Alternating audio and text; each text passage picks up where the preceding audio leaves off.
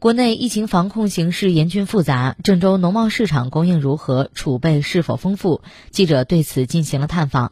纬四路农贸市场蔬菜品种丰富，价格稳定，有小幅上涨。航空港区封控区外的七家农贸市场出入口放消毒毯，市场值守人员穿防护服，市场加强消杀频次。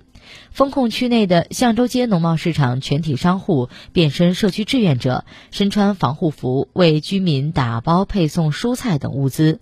管控区的市场商户在有需求的社区设置流动售卖点，保障居民的日常需求。